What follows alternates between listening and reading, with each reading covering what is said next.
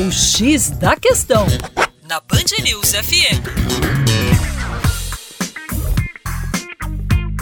Olá, ouvinte Band News, como vai? Tudo bem?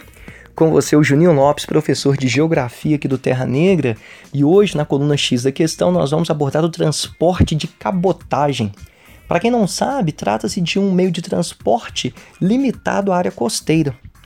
Os produtos são movimentados de um porto ao outro do país, diferentemente, por exemplo, da navegação de longo curso, que é aquela que envolve portos de diferentes países.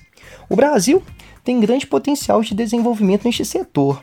E isso decorre de fatores como, por exemplo, o, a sua longa faixa costeira. Nós temos aproximadamente 8 mil quilômetros de costa navegável.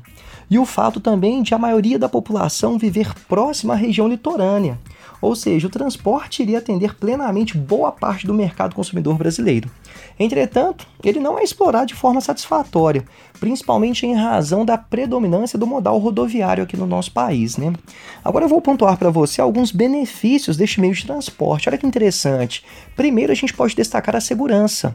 Esse tipo de deslocamento de mercadorias oferece menor risco de roubos e também de desvios de carga, quando comparado com o transporte rodoviário.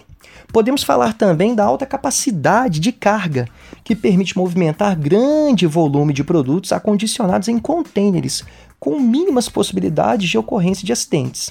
Soma-se a essa característica ainda o baixo consumo energético e os benefícios sociais, já que diminuiria consideravelmente a frota de caminhões nas estradas.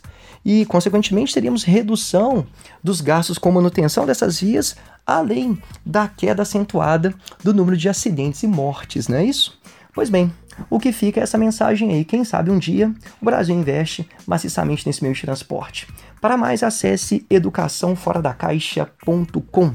Um grande abraço e até logo!